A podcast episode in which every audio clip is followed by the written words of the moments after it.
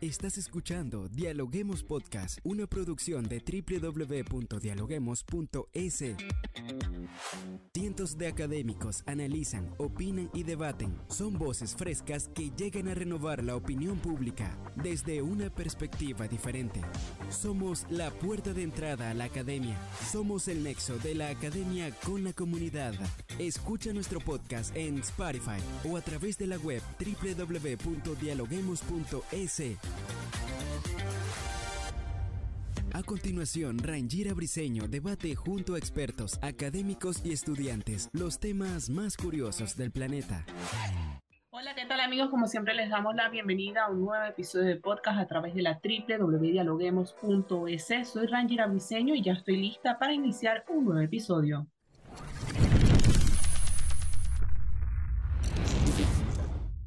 Hace un par de días el Tribunal Arbitral del Deporte emitió un veredicto sobre el caso de Byron Castillo y señaló que efectivamente la selección de Ecuador alteró documentos del jugador. Pese a esto, la sanción no impedirá que el conjunto sudamericano concurra al Mundial de Qatar y solo será sancionado económicamente y con la quita de puntos para las próximas eliminatorias. Sin embargo, la duda persiste, ¿debe ir o no Byron Castillo al Mundial? Hoy lo analizamos en Dialoguemos Podcast.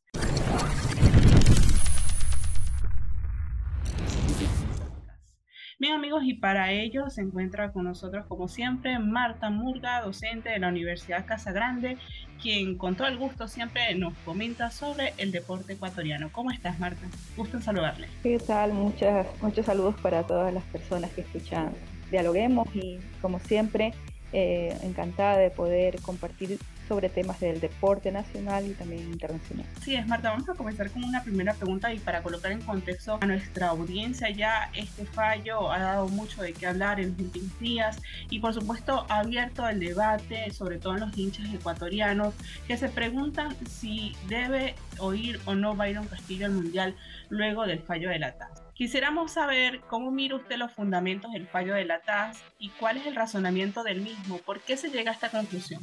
Es una resolución bastante confusa. Eh, coincido con, con el criterio que se está emitiendo de parte de la federación, que obviamente es la parte interesada, pero más allá de que sea la parte interesada, hay un racionamiento válido en el sentido que eh, es confusa, es contradictoria la resolución, ya que si bien es cierto se considera al jugador Byron Castillo elegible, es decir, que no debería tener ninguna irregularidad, porque eso significa no tener, tener toda su, documentación en orden, se dice es elegible para poder estar eh, en el Mundial, de hecho no se sanciona a Ecuador y se le permite estar en el Mundial, pero por otro lado se, este, se considera que hubo un error en, la documentación. Entonces eso realmente causa para cualquier, creo que eh, persona que más o menos eh, conoce el tema, sobre todo el tema de reglamentación y sobre todo en los jurisconsultos, le deja muchas dudas. ¿no? Eh, eso incluso ha, abierto la posibilidad de que la federación revise con todo su staff de, jurídico, no solamente nacional, sino también internacional, con asesores internacionales, que revise línea por línea ¿no? Esas, ese, esa resolución, esa documentación que tiene 12 reglones del TAS eh, en relación a este fallo.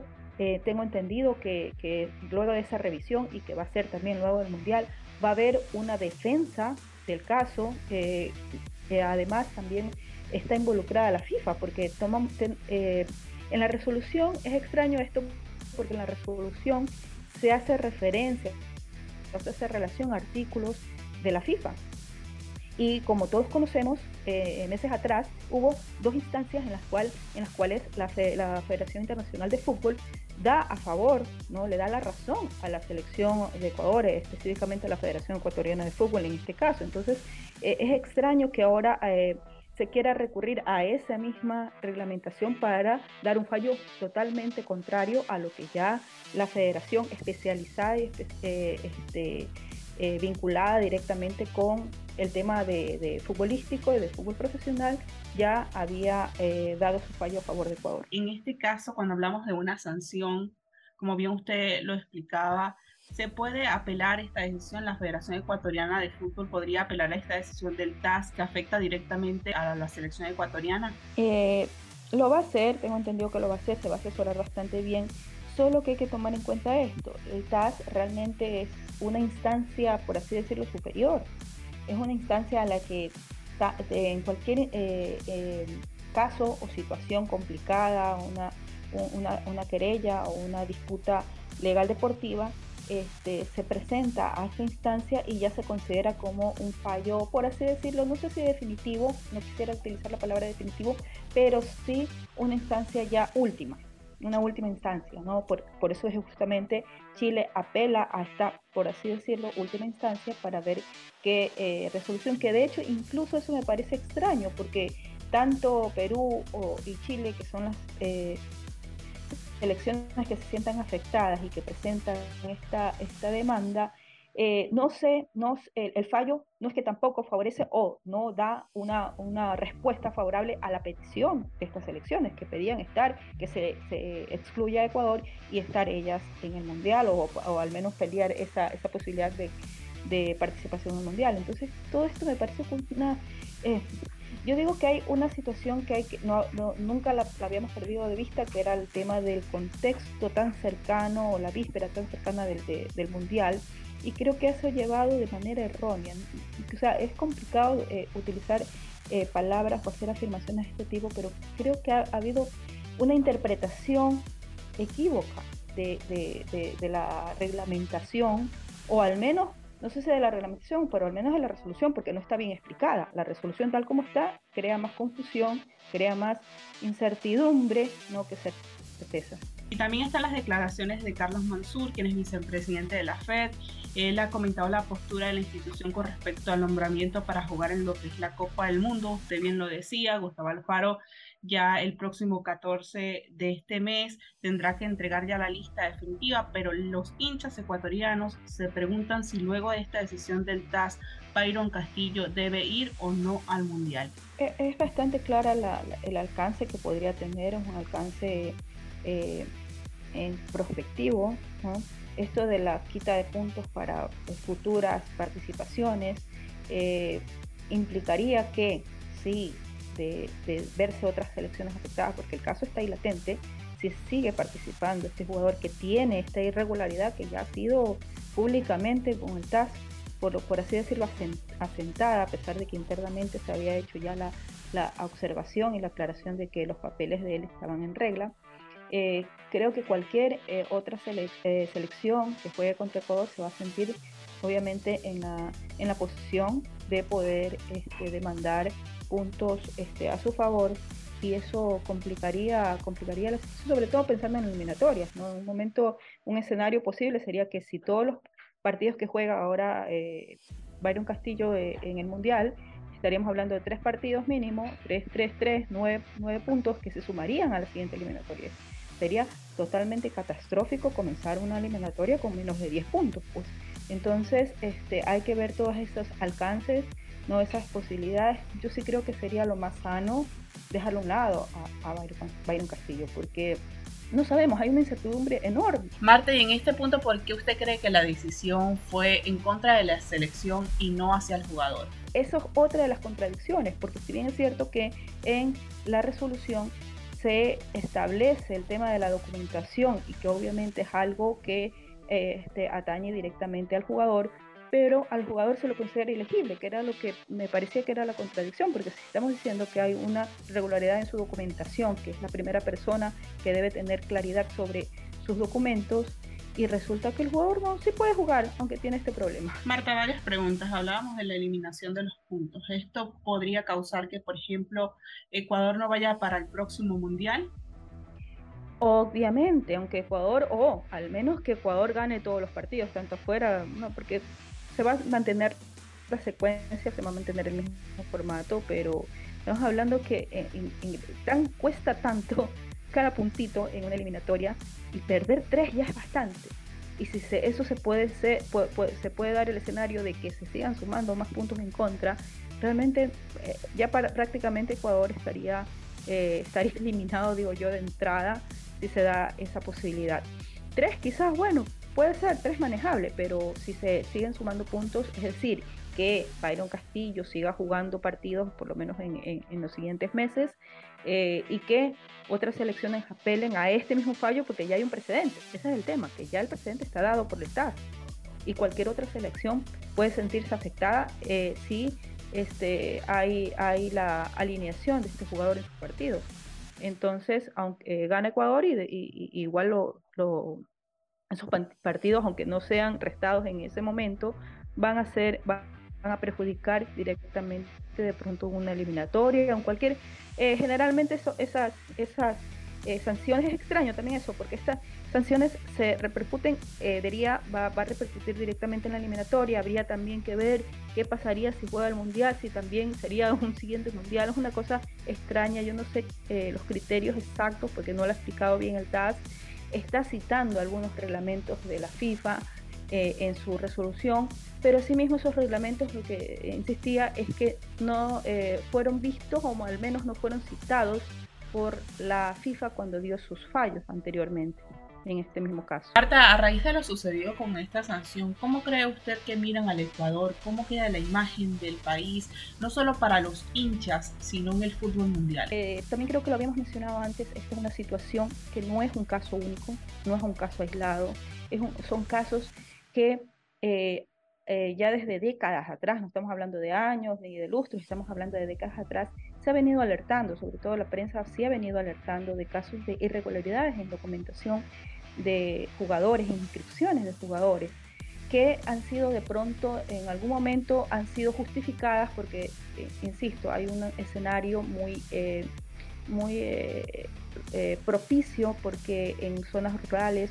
zonas de frontera, donde hay pocas posibilidades o conocimiento del tema de las inscripciones, se dan inscripciones tardías pero también así estos, estos por así decirlo, mercaderes del deporte o del, fútbol, buscan esas trampas, buscan estas situaciones y buscan incluso engañar a familias, ¿no?